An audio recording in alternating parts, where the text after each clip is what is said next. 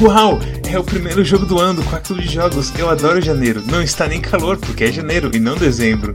E claramente não está fazendo tipo 34 graus e claramente não estou num quartinho pequeno, fechado, sem o ventilador ligado, que daqui a 5 minutos vai virar um inferno. É. Eu estou aqui com o pessoal de sempre.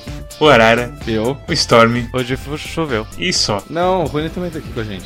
Não é, Rony? Hum, É isso aí. o jogo dessa semana é Killer 7. Killer 7 é um jogo feito pelo Suda51, que é conhecido por muitos jogos duvidosos. Como Killer 7. Calma, paciência. Com Michigan, Report from Hell e Killer is Dead e No More Heroes e outros. Provavelmente se você pega, pega o Wikipedia aí e procura as coisas, que eu não sou sua mãe.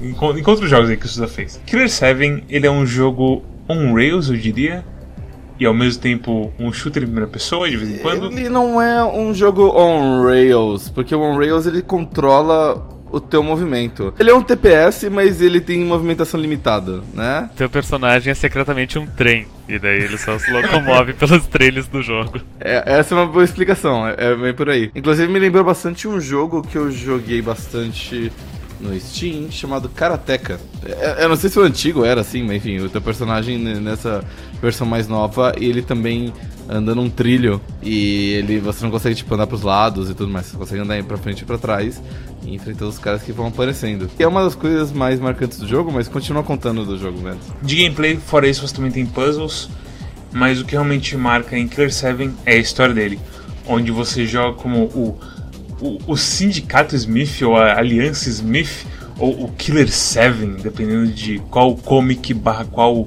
fonte de história você leu sobre Killer 7. E você, você basicamente é um grupo de sete caras, de seis caras e uma mulher, que saem por aí matando os Heaven Smiles em um mundo que é estabelecido como não tem internet, mas tendo pontes gigantescas que atravessam os oceanos e distribuem é, suprimentos e coisas em geral de maneiras bizarras. É, é um mundo estranho que aparentemente não tem mais terrorismo e que todas as ogivas nucleares foram lançadas e explodiram umas nas outras, fazendo fogos de artifício. E yeah, paz mundial.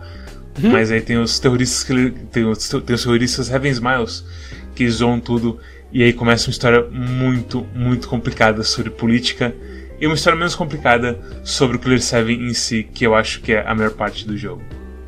Então, o que vocês acharam de Clear 7? Pra mim, foi um dos jogos mais marcantes de Play 2, mesmo nunca tendo um Play 2. Ou, seja, eu só joguei ele muito pouco tempo na casa de um amigo meu que tinha Play 2. Mas é um da, daqueles jogos com estética e jogabilidade e história e tudo que pernoita ele te chama atenção e fica marcado. Inclusive, ele ter sido lançado no Steam foi uma surpresa muito agradável. O jogo ele tem um, um certo culto, um fandom por trás. Tem mais fanart de Killer 7 do que tem de Iconoclasts, por exemplo. Uma coisa que eu gosto bastante de Killer 7 é que assim, se você é que nem eu, que não jogou no Play 2, não sabe nem do, do que, que se trata exatamente o jogo, não sabe o que esperar do jogo, a primeira coisa que você vai sentir quando joga o jogo é tipo um- uma barreira meio que cultural enorme. É como se o jogo fosse tivesse sido feito por aliens, que eles têm uma base de videogame muito diferente, tanto pelo jogo ser mais antigo e sei lá, controles estilo tanque do Resident Evil fossem mais comuns, ah, ou eles ainda estivessem aprendendo como fazer ah, jogos de adventure que fossem interessantes em terceira pessoa, ou hum, simplesmente porque ele foi evoluindo de uma ideia e foi partindo a partir daí. Mas você sente que é meio alien. A tua reação inicial é você rejeitar tudo que ele tenta modificar, porque você fala, por que, que ele tá fazendo desse jeito, se do outro jeito é mais fácil de fazer e é mais fácil de jogar. Mas aos poucos você vai entendendo a ideia e você vai meio que aceitando porque são questões estilísticas e questões meio de personalidade do próprio jogo.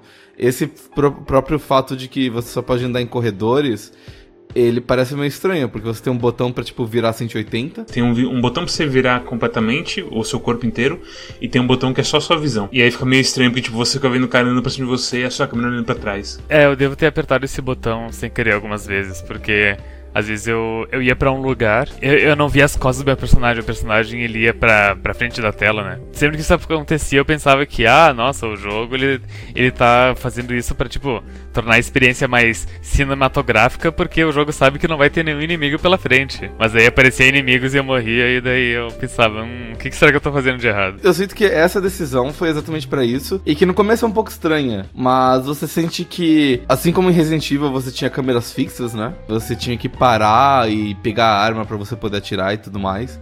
Você não podia, tipo, correr e atirar ao mesmo tempo. Você cria não só essa sensação um pouco mais cinematográfica, como você cria um, um negócio de tensão, do tipo, putz, o monstro tá vindo pra cima de mim, eu preciso correr para longe para ganhar distância para poder virar e sacar minha arma e atirar nele. E aliás, o, o Shinji Mikami, eu acho que também tá envolvido nesse jogo. Então tá aí a razão do porquê que é porque realmente é Resident Evil puro isso de você estar tá meio que num corredorzinho e você tem um, uma câmera meio fixa que você não tem controle sobre ela de você parar e puxar sua arma entrar numa pose de, de atirar nos inimigos e por aí vai então toda essa coisa de combate deliberado e câmeras assim que que são feitas para você e não que você faz para ver melhor o jogo eu acho que é bem claro uma influência do, do Mikami aí. É, o, o Mikami, ele foi um dos produtores do jogo. Você tem razão. Pra quem não sabe como eu, esse é o cara do Resident Evil? É. Isso. Ok. Ele fez o The Evil Within recentemente, eu acho. Ele ainda tá nativa e bem assim, sabe? Ele refaz quase sempre o mesmo jogo, mas ele refaz de uma maneira interessante.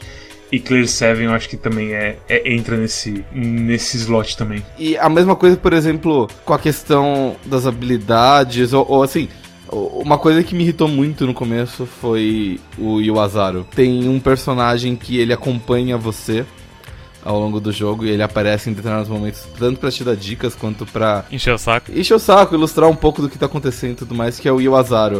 Uh, ele, assim como uh, o Mimizaru e o Kikizaru, eles são inspirados nos três macacos da mitologia japonesa lá, os macaquinhos que see no evil, hear no evil e, e, e speak no evil. E, e, e o Iwazaro é o cego? Não, o Iwazaro é o não, não falar mal. Ele tá sempre igual o Ariel Barbeiro, sabe? Ele tá sempre, ele tá sempre ah, falando sim. da boca, é. Mas enfim, o Iwazaro é um personagem que aparece bastante e, e quem jogou o jogo vai encontrar ele várias vezes. E no começo eu ficava um pouco irritado porque ele fala devagar, ele fala com gibberish, né? Então ele aparece o texto lá do tipo, nós estamos com um problemão. E ele fala. E eu. Passa logo esse texto. O gibberish não seria problema se você pudesse pular o texto e as linhas do texto, sabe? Pra próxima linha, basicamente. É, o problema é que, tipo, leva dois segundos entre cada linha, não sei. Mas com o tempo, você vai meio que se acostumando com isso, eu acho, e você vai entendendo um pouco. Eu me acostumei. Esse não foi o grande problema do jogo para mim. Eu fiquei muito irritado no começo, mas depois eu me acostumei, porque ele é um personagem engraçado. E eu, eu não sei, eu acabei gostando um pouco dele, assim. Ele tem, ele tem os momentos dele, mas o, o, problema é que ele demora demais. Eu não posso dizer o mesmo, por exemplo, do Travis. É, é o Sério? mesmo do, do No More Heroes? Não ah, é aquela coisa. De acordo com, com o, o Suda, não é, mas ele tem muitas similaridades. Certo. Ele tem a coisa de camisas diferentes, que é uma das. Do Travis, no jogo do Travis, ele, você compra bastante roupinha para ele. Então o pessoal achou que isso era uma ligação. O cabelo jogado para trás é uma coisa que é bem parecida com o Travis. Com os dois, com, entre os dois Travis. Então, todo mundo assim logo que viu No More Heroes também achou que tinha uma ligação. Inclusive, no final de No More Heroes, tem uma cena especial que o Travis está no banheiro e vê um assassino matar ele. E é um assassino que parece bastante com alguém chamado Garrison Smith. Ah, olha só. Mas aquela coisa, na, mas no final, tipo, o assassino que vem matar o Travis não é, não é o Garrison Smith, o Travis não é o Travis que morreu, que, que o, todo mundo que você vê no jogo é basicamente fantasma, que o Killer 7 já matou. Então é só, tipo, um shout-out dele mesmo pra ele mesmo. Ok. O Killer 7, ele é tipo ele é uma coisa meio sobrenatural, porque todas as pessoas que ele morre acabam voltando e, e virando fantasmas para comentar coisas. Essa é a parte menos fantástica de Killer 7, sabe? Então você tá sempre falando com um fantasma. Isso é, é tranquilo, sei lá. Tem todo o cast de, de todo o elenco de fantasmas que, que aparece. O jogo inteiro é meio que como se fosse um, um grande sonho, né? Então você é, é naturalmente induzido a não levar tudo uh, ao custo de rosto, é face value. Uh, você sabe que as coisas que estão lá não são exatamente o que parecem. No começo da fase 2, você é, entre aspas, mandado para assassinar o dono de um restaurante japonês. Você entra num restaurante, garçons vem falar com você e você e falam se o senhor quer, quer mesa para quantos. Você fala, não, eu vim matar o dono. E eles falam, ah, ele vai ficar muito contente de saber isso. Então, todos os diálogos são meio um pouco sem lógica, como se fosse a lógica de um sonho. As coisas acontecem sem muita ligação. Uh, o espaço físico ele se transforma bastante quando você chega na reta final para você enfrentar um chefe. Você sobe, desce escadas, atravessa portões e grandes construções e entra em portas e. E você paga com balas de espírito. É, então. É uma coisa que não é, nunca é muito bem explicada, mas tu, tu meio que aceita, ok, é, é assim que funciona. É, então. É, assim como não faz muita lógica um sonho onde as coisas simplesmente vão acontecendo uma depois da outra. É, o Killer 7 é mais ou menos isso e é proposital, não é um, uma plot hole onde, ah, é, não faz sentido isso. O ponto inteiro é que é uma experiência meio, meio sobrenatural, meio onírica, é a palavra. A minha interpretação do de, de que tipo antes de tu enfrentar um chefe tem que passar, tem que entregar as balas pro pro guardião do portão e daí atravessar um corredorzão e daí ir para um coliseu, matar alguém e voltar para onde tu tava, é que o, o chefe sempre é uma entidade sobrenatural de alguma forma. Então pra tu, tu tem que meio que cruzar pro plano dele. E o único jeito de cruzar o, pro plano dele é entregando essas balas espirituais pro guardião do portão. E ele vai te permitir dar meio que o. Ele vai te, te permitir saltar pra Worldline, onde tá o chefe, fazendo uma, uma referência a Steins Gate. E daí, e daí lá tu enfrenta ele e resolve. É, é mais ou menos por isso. Então, esse lado eu acho bastante interessante, embora para ser sincero, eu não tive muita paciência para me esforçar muito e entender exatamente o que estava acontecendo. E não tem como. Eu não sei. Então, eu senti que eu não estava entendendo. E aí eu senti que talvez eu não tivesse prestando atenção o suficiente, mas que talvez fosse propositalmente para me deixar confuso, então eu parei de me esforçar. Isso é a experiência normal da pessoa. Eu, eu me esforcei muito para tentar entender, principalmente no prólogo, no primeiro capítulo, mas, tipo, Cloudman em, em, em, adiante, só, tipo, meio que foi, sabe? Eu só, eu só aproveitava a loucura que eles estavam colocando na minha frente. Cloudman, Encounter e Alter Ego são histórias separadas. É o que o cara falou, é literalmente um, é quase um sonho, essas histórias. Só no final que ele volta realmente a retomar a plot que você começou em Sunset, basicamente. Fora isso, tipo, não tem muita ligação. Tipo, é aquela coisa, é o, o primeiro episódio, que é o Angel, é basicamente uma só uma introdução da loucura que você vai ver, mas não tem, assim, muita coisa importante que acontece. Aí Sunset, eles te dão meio que um lore dump, eles te dão um monte de motivações, blá blá. Aí vem Cloudman, vem Encounter e, e Alter Ego, e não tem nada assim muito a ver com nada que você estava vendo até agora. Cloudman, Alter Ego e, e, Encounter são meio que a parte mais legal do jogo, da história, talvez. Justa, justamente por ter começo e início. Uh, começo e início. Uh, começo, meio e fim. Enquanto as outras coisas são uma coisa meio. Começa lá, termina depois, tu meio que já esqueceu, não consegue fazer as conexões. A única, a única assim, coisa que me segura de falar que eu tenho certeza de que é mais legal a parte do Made Clear 7 é porque o que acontece no final com falando sobre o Clear 7 em si, também é uma coisa muito da hora. Mas a parte de política e tudo mais, e Japão, e UN Party, e os liberais, e o Yakumo, meio que. Uh. É interessante, mas é difícil de, de, de prestar atenção e entender só pelo jogo. Tipo, depois que tu joga Daí tu decide, talvez, ler uns reviews, umas explicações por fora, tu, tu meio que entende, ah, realmente, isso é, isso é interessante, mas só com o jogo é, é difícil a exposição. É, fora isso, tipo, dá pra chamar o Clear 7 um jogo de aventura. Ele é um pouco. Tá andando por cenários assim, resolvendo uns puzzles meio bestas, estranhos, e dando tiro pro cacete. É, eu, eu, sinto que é um pouco isso, uh, mas eu sinto que é tão adventure quanto Resident Evil um adventure, porque Resident Evil também tem os puzzles e uh, e tudo mais. Uh, eu não, então eu não sinto que ele é exatamente um adventure, ele é um, um jogo. Ele, ele tá na borda de vários, vários gêneros, na verdade, né? Ele tá ali na fronteira, passando na fronteira de vários gêneros.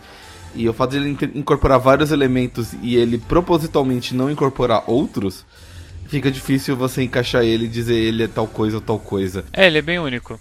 Eu não posso dizer que ele é um, um jogo de tiro, um FPS, porque quando você pensa num jogo desse, você pensa em uh, movimento, é, movimento livre, e você pensa em tipo, o foco tá no combate, e não é esse o caso. Mas quando você pensa em um adventure, você pensa, ah, eu vou ter um foco em puzzles, e, vou, e não é o caso também. O foco é meio que na estética e na narrativa. Então, o que que faz isso dele? Não sei o que que faz isso dele. E aí tem o sistema de sangue grosso, tem o sistema de soro, de level up, de habilidades como counter. O level up eu acho interessante. Eu acho que toda essa parte por trás ela é simples o suficiente para você entender rápido. Uh, eu gosto do, do esqueminha tipo da televisão para você trocar uh, entre os personagens ou para você salvar com a moça e tudo mais. E o fato de que o quarto do Harman tá em todo lugar também é uma coisa meio. Uh, estou num sonho, sabe? Assim, eu, eu gosto desse lado do jogo. Mas quando eu tenho que jogar o jogo, eu não gosto dele. O Mads, ele eu, eu acho que a primeira vez que tu jogou o jogo, entre aspas, foi com o Let's Play, né, man? Não, esse. Você tá falando de Nier. Tu não tinha dito que tinha um cara que fez um, um Let's Play de Killer 7? Eu vi depois isso. Eu joguei no PS2 também. Ah, ok. No PS2 é terrível, porque é um jogo de tiro de, entre aspas, de primeira pessoa em controle. E a mira é um, uma desgraça. É incrível jogar esse jogo no, no PC e, e tipo tem aquela chefe lá, a chefe anime, que ela fica correndo muito Aí rápido. Quebrar... Não sei se tu chegou nela, Arara, mas tem uma. Tem uma chefe que ela é, ela é anime. E daí a luta dela, ela fica correndo muito rápido. E mesmo jogando com mouse e teclado, que é conhecidamente o melhor jogo de jogar FPS, o melhor jeito de jogar FPS, é muito difícil lutar contra ela. E daí a gente luta contra ela e pensa, Imagina quando era no controle de Play 2. Aquela coisa, no fim das contas, no, até no. É que eu joguei no hard. Então no hard a gente também teve, tinha que fazer uma. uma como é que se fala? Uma técnica pra, tipo, esperar ela chegar a um ponto e deixar minha mira parada lá. Pra quando ela cruzasse, atirasse, atirava. É o que provavelmente se fazia no, no Play 2. Exatamente. No final a, a, a técnica virou a mesma, sabe? Porque ela é muito rápida e nem mouse você vai ficar dando track nela o tempo todo. A mina anime, no caso, é que tinha as asas, que você destrói as asas Não, dela. essa, essa é Angel. Essa é Angel, a gente tá falando da Irene Blackburn, a... como é que se fala? Líder do comitê estudantil, alguma coisa assim? É, ela é líder do comitê estudantil governamental, alguma coisa assim. Isso. É estúpido, ok. Caralho, você perdeu em não zerar é, esse jogo, é, tipo, é, é, realmente vale a pena. Eu fui ver a lista de jogos que o Suda fez, depois que você comentou dos vários jogos que ela fez, que ele fez. E eu achei mais dois jogos dele que eu tinha jogado numa quantidade razoável. O primeiro deles era Liberation Maiden, que é um mini jogo para DS, onde você basicamente tem uns aliens invadindo e você, como presidente dos Estados Unidos, sobe num robô e vai matar os. E você é uma menina de anime. É, você é uma menina de anime, exatamente. E eu joguei Cinemora, que é. Ele tem ouvido com Cinemora? Ele está envolvido com cinema em alguma Uau, coisa. Uau, é a cara dele. É uma história completamente inacessível. É uma história completamente inacessível. Eu, eu, não sei exatamente qual é o envolvimento dele, mas tem um tem um Suda 51 wiki e o jogo tá lá. Então, ele tem algum envolvimento. É a cara dele, porque assim, é um jogo bonito, com música muito boa e que a história é completamente impenetrável. Exato. Envolve viagem no tempo ainda por cima. Ele não foi o único que fez, mas tem tipo, tem três pessoas acreditadas como designers. E ele é um deles. Todos esses jogos, eles têm uma coisa bastante em comum, que eles têm uma história impenetrável e eles são meio bosta de jogar. Mas a é... estética é tão fascinante. A estética é tão fascinante. Eu, eu, mentira, eu joguei também o Florescent Rain, que é um, um adventure de PlayStation 2 que foi portado pro DS também. Esse eu joguei. Ele também é a mesma coisa. Ah, e tem esse Contact também, que é um RPGzinho de DS que eu joguei bem pouquinho. É aquele que você é um molequinho, que você vai ganhando várias habilidades diferentes? É, ele tá envolvido, porque foi feito pela Grasshopper Manufacture. Contact é, é, incrível, eu não consegui zerar ele porque travava no meu DS por algum motivo. Se eu pudesse jogar o, o Contact em um, uma coisa estável, ele provavelmente teria sido um dos meus jogos favoritos, porque ele é muito fascinante também e o gameplay dele é da hora de jogar. Ele foi supervisor do jogo, mas não foi o designer. Aparentemente o designer é, é um cara que é melhor, não sei.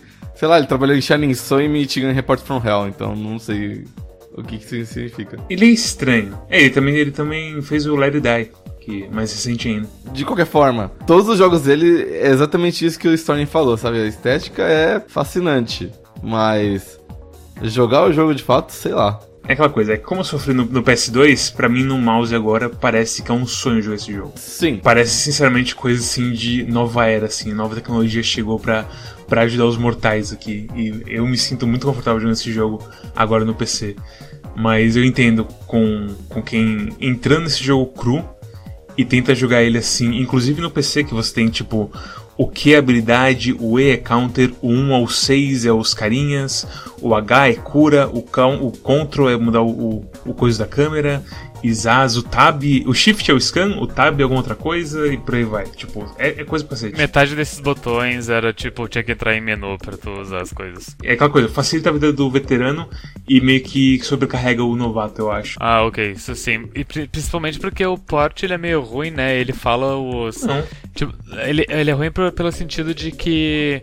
Ele, ele explica mal. Tipo, ah, no tutorial ele fala. Ele mostra os botões do, do, do controle de Xbox. Ele não fala. Ele não mostra os controle- controles de teclado. E daí a única forma é indo no botão config e vendo o que, que é cada coisa. Uhum. É, então, o port em si é engraçado, porque claramente ou é um emulador ou alguma coisa parecida, porque eles não mudaram muita coisa. Você quando vai salvar, você tem slot A e B pra como se fosse um memory card, que é muito fascinante eles manterem isso. Os botões, como se não fossem todos do Xbox, e pra você mudar a resolução, você não tem como. Eu tive que usar o Border- Borderless Gaming pra conseguir ajustar a, a janela do jogo no meu, na minha, no meu desktop. Tem suas rebarbas, mas ao mesmo tempo, tipo, eu tô completamente assim, feliz em, em como é que se diz assim, relevar elas, porque o jogo em si, pra mim, é muito gostoso de jogar e é muito fascinante. Então, sei lá. É, é- mas eu sou suspeito, porque eu joguei isso quando eu era. Quando eu tinha lá meus, sei lá, 14 anos, não sei nem sei se quando saiu. Foi em 2004 ou 2005? Ó, então, tava naquela época de 15, 16 anos, que é aquela época que, tipo, você escuta, sei lá, Rage Against the Machine e vira sua banda favorita, do nada, sabe? então. É, é uma, é uma idade complicada. É uma idade É complicada. uma verdade Tipo, complicada. É aquela coisa, tem, tem uns estudos falando que, tipo, ah, a música que você escuta quando você tem de 13 a 16 anos é o seu gênero favorito pra sempre. E, tipo, por isso que a gente gosta de Linkin Park ainda, por exemplo. Então, tipo, é. É. É, É uma idade que você fica fascinado pelas coisas e, e é um jogo fascinante E em si. Me apresentaram o XCOM Terror from the Deep quando eu tinha essa idade, e hoje em dia eu gosto de planilhas, basicamente. É, É isso que olha eu. Eu não tive videogame nessa época, eu só tinha PC, então. O que eu jogava era emulador de Super Nintendo, pra- pra- principalmente. Acho que todo mundo nessa época era meio que. É que você não tinha o PS2, mas a maioria do povo era PS2 Sim, e com emulador. certeza. Era a maioria do pessoal assim de classe média meio que jogava isso. Mas então, eu não gosto do gameplay do jogo. Qual parte assim que você não gosta? Assim, eu acho interessante o foco deles em, em você atirar no ponto fraco dos bichos. Traz algo mais pro jogo e é esteticamente ah, condizente com a história, certo? Com o, a estética do jogo. O fato de serem tipo uns bichos meio estranhos, terroristas, que só o, os, o Killer 7 consegue lidar com eles por conta dessa coisa meio bizarra deles, de ponto fraco, sei lá. O fato de, tipo, quando você atinge ponto fraco, eles se desmancham de um jeito diferente, porque isso tem muito cara de lógica de sonho. E eu acho que faz sentido com todo o resto. O fato de eles serem inicialmente invisíveis e você só conseguir ver eles quando você presta atenção é um negócio que eu não gostava no começo, mas da mesma forma, passou, passei a gostar um pouco mais quando eu entendi a lógica por trás, que tipo, em sonho é meio isso que acontece também, certo? Que tipo, às vezes você fala assim, putz, tem um bicho vindo na minha direção. E só quando você raciocina nisso e você presta atenção nesse pensamento, você de fato vê alguma coisa. É raro você se surpreender no sonho. No sonho, geralmente, o pensamento e a percepção eles vêm antes do das sensações ah, dos cinco sentidos, por assim dizer. Eu acho engraçado isso, porque isso eu acho que vai de encontro com a coisa de todas as habilidades especiais do sindicato. Kaede consegue cortar o seu pulso e fazer sangue jorrar para todo lado para quebrar barreiras, tipo, lógico. Lógico, é. Coyote pula muito alto, lógico. E ele, e ele abre trancas. Ele abre cadeado com uma mão só, lógico. O Kevin é invisível. O Kevin é lógico. invisível, o outro, o outro é, é super forte e é metido a lutador lá, o Mask, qualquer coisa. Mestre de Smith. Mask the Smith. Esse tipo de coisa, assim, o lado estético deles eu gosto, mas ele é tão lerdo, os boss fights são tão chatas, e. Nossa, que dor de cabeça que é jogar esse jogo, sabe? Uma coisa que me irritou bastante, eu ilustrar. Na segunda fase, tem um puzzle que pra você resolver ele, você tem que pular muito alto com o coiote. Só que você não entende que ali o que você tem que fazer é pular muito alto. E você não sabe. E mesmo se você soubesse que você tinha que pular muito alto, você não sabe que o coiote pula muito alto. Então você não sabe se você tem que fazer alguma coisa ali, ou se você tem que ativar alguma outra coisa em algum outro lugar da casa que vai descer uma escada. Mas sabe que a culpa é completamente tua, porque tu não leu todos os tutoriais do Iwazar. O que é estúpido. Só que veja, pre- pre- pre- pre- preste atenção, preste atenção no que eu vou dizer agora. Logo depois que você resolve esse puzzle, e você pega o anel, e você resolve os puzzles e tudo mais, e anda mais um, e explora mais um pouco a fase, você encontra um pombo correio. E o pombo correio vai falar assim: Nossa, o, que é, o coiote ele pula muito alto. E você, filho da puta, por que você não colocou esse pombo correio antes? Eu posso estar errado, mas eu tenho quase certeza que o Yozaro fala sobre o pulo do coiote. Hum, Mas eu não sei. Eu tenho a impressão de que absolutamente todos os puzzles do jogo, o Iwazaro ou o Hun Jian, ou enfim, algum fantasma metros antes sempre te explica ele. Ao ponto de ser ridículo, de às vezes é a quarta rachadura que tu que tu encontra no jogo e daí aparece o Iwazaro e fala: "Mestre, mestre, estamos em apuros. Um real apuros. Para destruir a, a- a rachadura, use máscara. Em nome de Harman. É literalmente isso. É literalmente isso. Eu entendo isso. ah, tanto que os. Eu peguei a dica dele, por exemplo, de que eu tinha que destruir as coisas com máscara e tudo mais. Mas esse específico ele, ele não falou, não tinha nenhum Iwazar por perto, e o, e o coreano, porque eu não sei falar o nome dele, desculpa. Sim, o, O o, lá. O coreano com a máscara na mão. Ah, ele só tá lá no final e dizendo: você tem que usar o anel pra regar a plantinha. Só que ele não fala como, como pegar o anel, entendeu? A impressão de quem é veterano nesse jogo com certeza é essa, de que, tipo, os puzzles são tão brain dead com a explicação dos caras que, tipo, nem nada deveria ser problema. Mas eu acho que tem realmente sim os lugares que ou o azar tá meio escondido, tá meio que tipo num corredorzinho pro lado, ou que simplesmente não tem a dica, e aí fica meio complicado descobrir. O que acontece no modo normal é que você pode abrir o mapa e tem a carinha de todo mundo que você precisa usar a habilidade apontando direto no mapa. Só que como o mapa também não mostra onde você tá sempre, fica meio complicado de você ler o mapa. Apesar que o jogo ele tá sempre te falando em direções cardeais. Então, tipo, sempre está numa junção, aparece tipo até leste e nordeste, sabe? Que é tipo, é leste um pouquinho pra, e só um pouquinho para nordeste. E você tem sempre com você uma bússola ali em cima, apontando pra, pra onde você está olhando. Então ele faz um esforcinho pra deixar você a par de onde você tá, mesmo sem marcar exatamente onde você tá. O fato de não te mostrar exatamente onde você tá, não tem problema que ele te mostra pelo menos o trecho da sala, né, do corredor. E tipo, se você não abrir o mapa só naquela hora, se você foi abrindo o mapa ao longo do tempo, você consegue se, se organizar. Agora, o fato de, de aparecer no- a cara da pessoa dizendo essa pessoa é nesse puzzle, tem dois problemas. Primeiro é que fica muito óbvio. E segundo que, se você é um jogador que nem eu, que não está acostumado com todos os personagens ainda, e o fato de que na primeira fase você nem pode usar todos eles, ah, aparece lá um rosto de uma pessoa e você fala assim, quem é este puto? Eu não sei quem é este puto. Então, tipo, eu usei todos eles até eu descobrir que, ah, esse daqui quando usa habilidade, realmente ele pula muito alto, ah, resolvi. Mas comigo foi um negócio meio força bruta, sabe? Porque eu não sabia quem era ele e não sabia... Completamente entendível. Então, É, é, é, realmente é. é, então, essas- é, é alguma coisa que isso ia acontecer provavelmente nas primeiras fases. Porque agora eu sei que tem o cara que corre rápido, eu sei que o cara que fica invisível, eu sei que o cara que pula alto, eu sei que a Kaede quebra barreira, eu sei que o protagonista lá, ele tem o, o tirambaço, muito louco, o Helion, e, e o outro lá tem negócio que explode, que, quebra concreto e explode as coisas. Então, quer dizer, já sei as habilidades de todo mundo. Beleza, né? Ah, e eu sabia, por exemplo, que o Cleaner, ele fazia outra coisa de Cleaner porque vocês comentaram no chat e eu li. O que me ajudou bastante porque eu morri no começo. Eu tive menos dificuldade porque justamente eu fui perguntando e resolvendo. Mas eu, eu também tive nisso, uh, problema de tipo, primeira vez que eu morri, tá, e agora como que eu revivo esse cara? Ah, tem que voltar com o Garcia, ok, ele revive. Uh, e também eu tive problema com uma barreira que eu tinha que usar Kaede. E, e, e, e eu que usei Kaede 95% do jogo, a barreira apareceu bem quando eu não estava usando ela. E daí eu meio que revirei a fase até entender o que eu tinha que fazer. Porque na época também eu não sabia que tinha o mapa com o, com o spoiler de como de onde que tem que ir com qual, cada personagem. Inclusive o mapa meio que estragou uh, parte do, do jogo pra mim.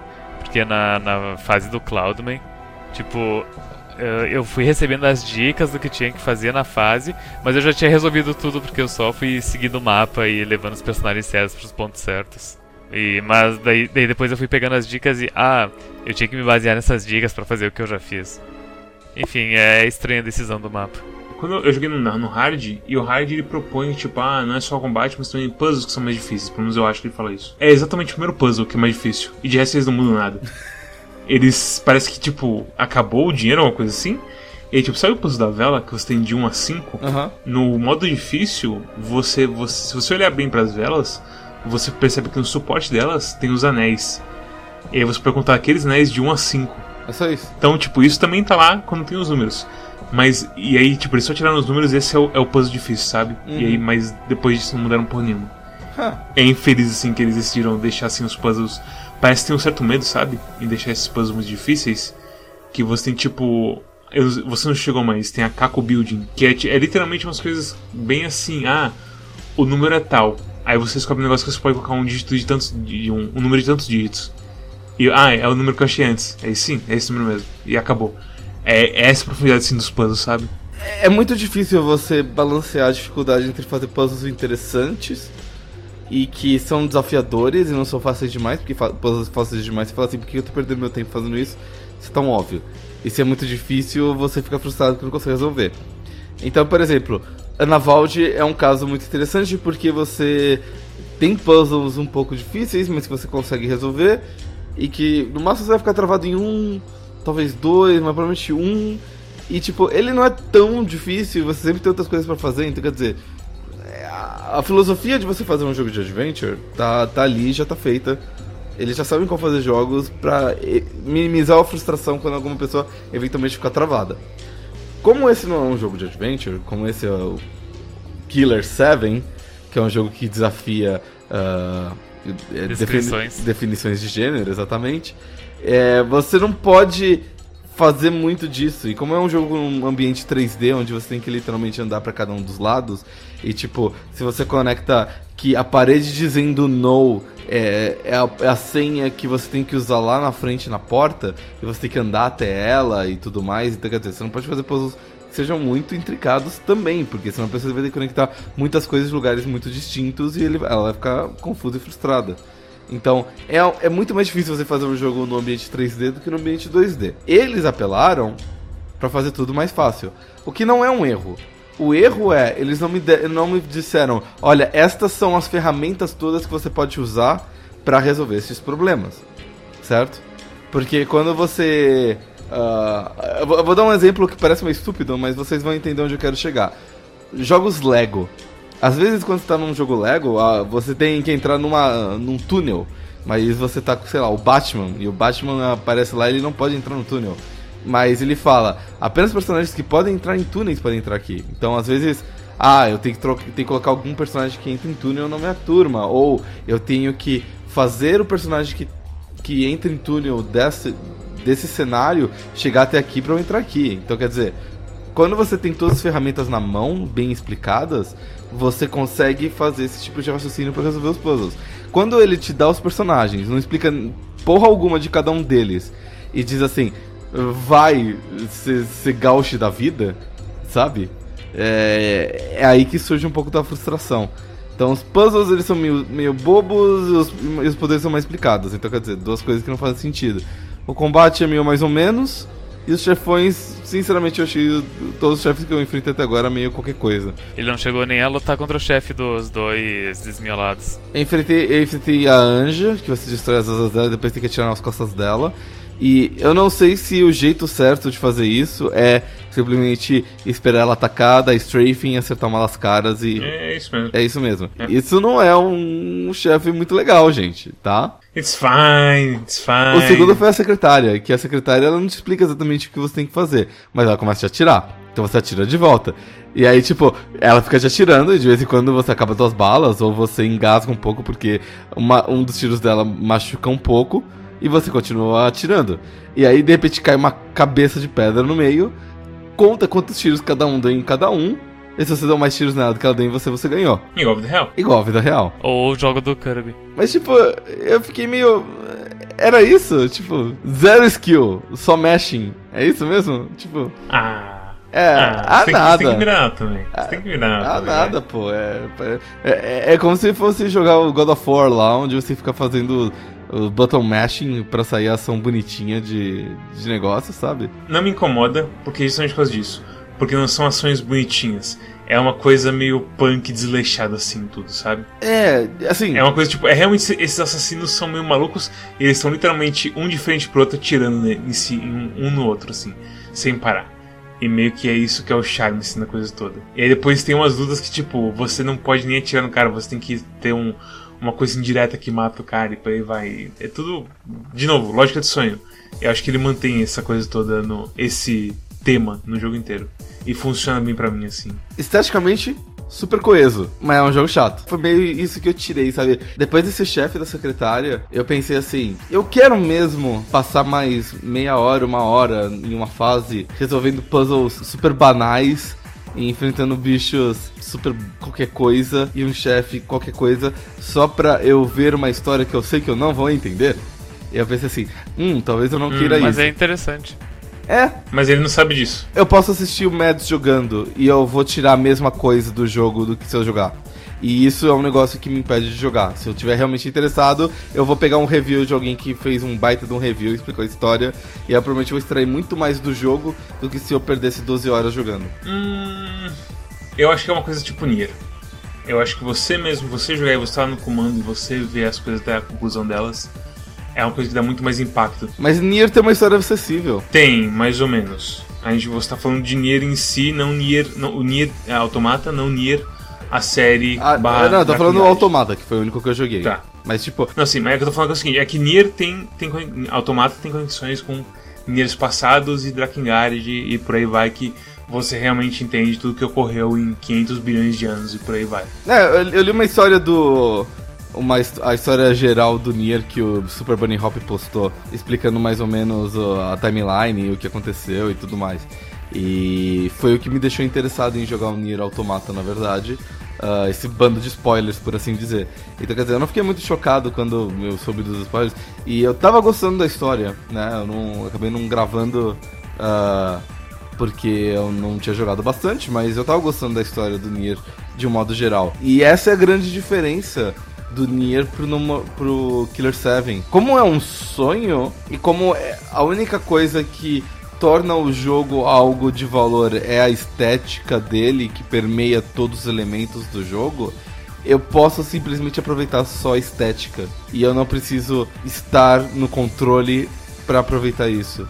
O teu review então é assista um Let's Play. É, É por aí. eu discordo disso, mas eu acho que é uma coisa que não tem como provar se é, é realmente mais impactante ou não você jogar o jogo ou não, porque depende muito da pessoa. Pra mim, eu acho que quando você chega no final da história ele é bem da hora e tudo mais, mas isso pessoal. E eu acho que, tipo, acho até interessante o dia que você pensa assim, hum, que videogame eu posso videogamear hoje? E tiver lá Killer 7 na sua biblioteca, acho que você deveria tentar um pouco ir mais à frente. Mas é, mas é isso mesmo. É um jogo meio inacessível de história. A minha experiência não necessariamente vai se traduzir para a experiência de todo mundo. Essa, essa é apenas a minha experiência e a minha conclusão do jogo. Ah, o Mads, por exemplo, jogou até o final. O Storm também. Então, quer dizer, ah, é por isso que a gente faz o Quack do jeito que ele é, certo? Se fosse, se fosse uma review só, ou ia ter alguém falando muito bem no jogo, ou ter alguém falando muito mal. Então é por isso que a gente junta várias opiniões. Eu achei o jogo só um pouco cansativo, tanto que eu joguei ele. Eu joguei um capítulo por dia durante uma semana. E, e, e foi bem. Foi uma experiência bem agradável. Eu, eu jogava o jogo, digamos, entre meia hora e uma hora por dia. Ficava intrigado com as coisas que aconteciam e, e continuava assim, uh, firme e forte até zerar o jogo. E é um bom jogo, mas ele tem seus problemas e. É, é, é, mas é, é, é, tipo, eu vou. Olha, olha o que eu vou dizer, a gente tá mantendo a, a tradição de começar com os jogos emblemáticos no início do ano. Porque ano passado tivemos uh, Doki Doki Literature Club, que também ele é uma experiência. E Killer 7 eu concordo também que ele é uma experiência. E eu não vou entrar no mérito de se é melhor jogar ou assistir um let's play, uh, mas experienciar é, é, é, bom de qualquer forma. Eu recomendo uh, uh, que as pessoas experienciem Killer 7 de alguma maneira ou de outra. Conclusões então? Recomendações? Recomendações, eu acho que sim. Acho que é o que. A gente já tá em recomendação quase, né? Mas, sim. Uhum. Recomendações. História, pra quem você recomenda e só nota pra Killer 7? Ah, eu recomendo pra quem não é um, um velho que não tem saco e não consegue apreciar nada de bom nessa vida. Simplesmente na lata, sim. Pronto, olha o que você fez. Pega, pega o meu Daron, rápido. Tô velho mesmo, tô velho e triste, pau caído. Foda. Não, mas é, ele é um bom jogo e, e é, que nem é, é como o Doki Doki Literature Club, é uma experiência que, que, que vale a pena. Ele não é tão curto quanto Doki Doki, então precisa de mais dedicação. É, é, muito bom de ficar pensando nas teorias e depois ir atrás de ler o que as pessoas falaram sobre o jogo e as interpretações para tu entender essa maluquice dos Estados Unidos contra o Japão. A minha nota pro jogo, vamos colocar da seguinte maneira: o jogo com certeza é um 7, e, mas eu não sei se ele é um 8. É, é, aquela coisa, tem alguns jogos nota 7 que eles te deixam bem satisfeitos, enquanto tem alguns jogos nota 8 que tu fica pensando, será que eu devia ter dado nota 8 mesmo? Mas, mas eu, vou, eu vou dar nota 7 pra ele, uh, mais porque, tipo, o que que falta nesse jogo? Falta. É, é, fora porque no momento que tu coloca as coisas que ele falta, ele acaba perdendo o charme de, de Suda Goichi dele. Então, tem. Ele é uma coisa complicada ele é um balanço muito assim frágil, eu acho. Qualquer tentativa assim de melhorar ele, eu acho que você acaba começando a machucar ele ao mesmo tempo, sabe? É um 7. É um Killer 7. Arara, só uma recomendação pra Killer 7. Como eu disse, ele é super interessante. Ele é o tipo de jogo que fala assim: eu quero ver mais coisas do Suda Goichi. Killer 7 talvez não seja minha xícara de chá. Ele é realmente super interessante. Ele é o tipo de jogo que eu penso. Talvez eu não tenha gostado de Killer 7 mas eu gosto de onde o diretor queria chegar. Então vai sair um jogo novo dele que é a continuação lá do No More Heroes. Eu vou prestar mais atenção nesse jogo. Talvez eu jogue, talvez eu escolha, enfim. Eu percebo as qualidades dele e eu relevo um pouco os problemas. Isso não quer dizer que eu vá jogar ele. Isso quer dizer que eu entendo onde o diretor queria ter chegado. Então, o fato do jogo ser meio bosta pode ter sido uma série de fatores, mas o talento dele pra narrativa e pra ambientação do jogo é inegável. Uh, a minha nota é um 7, porque ele é claramente um, uma nota 7 mesmo, tipo, que nem o Tony falou. O J nota 9. É muito difícil eu falar que ele merece menos do que isso, porque ele tem muitas coisas boas. Mas é muito mais difícil eu falar que ele merece mais do que isso, porque eu não aguento jogar ele. Então eu acho que 7 é a nota certa para ele eu acho que se você ficou intrigado e você tem uma tolerância maior para esse tipo de jogo do que eu, jogos de PlayStation 2 em geral. E se o Arara não te desmotivou completamente de olhar para esse jogo? Ouçam a opinião do Mads e do Storm, que eles adoraram o jogo e completaram o jogo, entendeu? Uh, a minha opinião é só de um velho cansado, que no Storm falou. Não ignorem o, o, quanto eu gostei desse jogo foi o seguinte, depois eu, eu em certo momento eu fui no Google Imagens e eu procurei cair de cosplay. Então, esse é o, é o nível que eu gostei do jogo. Ok. Ok. Too much information, mas... Uh... Não, não é too much information, só queria, só queria ver... É, eu, eu, hoje, por exemplo, tava procurando Rude cosplay, mas de maneira completamente inocente. Nada. Não. É, desde que você não não acabe com o Quack pra pagar o, o aluguel da sua Fursuit, mano. Da minha Fursuit, é. Você pode fazer. Você pode não, fazer... não é aluguel, é coisa, como é se fala? Empréstimo. Leasing. Empréstimo. Aluguel.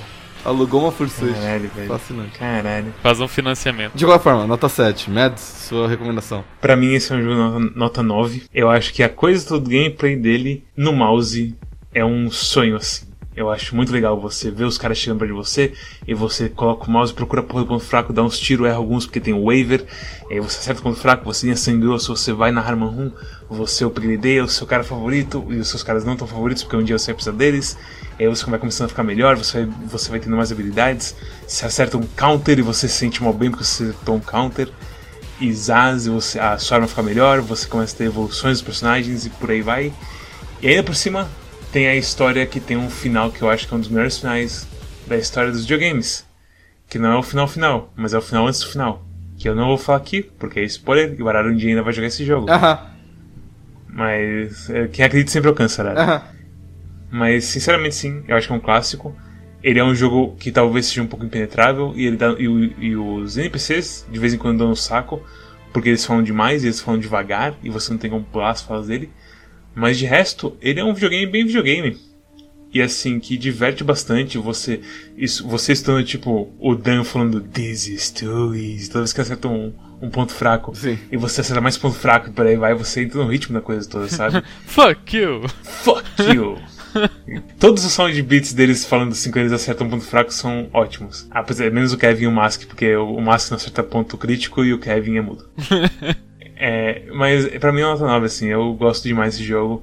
Ele tem partes que ele é completamente doido e que não faz sentido, mas tudo bem no fim das contas. Porque quando você analisa ele de uma lógica de sonho ou de alguém tentando, assim, uma pessoa que não tem muita informação, tentando entrar numa parada que é muito acima da cabeça dele, você vê um jogo muito melhor do que talvez ele se apresente. É estranho. Bem, se vocês gostaram desse episódio, deixem um like e se inscrevam no YouTube. Nós também estamos todos os sábados que não estamos em férias, a gente faz stream.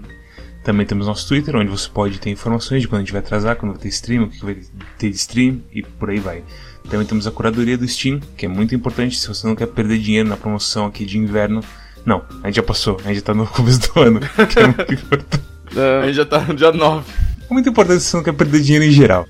Também temos nosso grupo de Discord, que é onde você pode ir discutir jogos com a gente e outras coisas a mais, que é sempre bem divertido e está sempre crescendo com mais pessoas.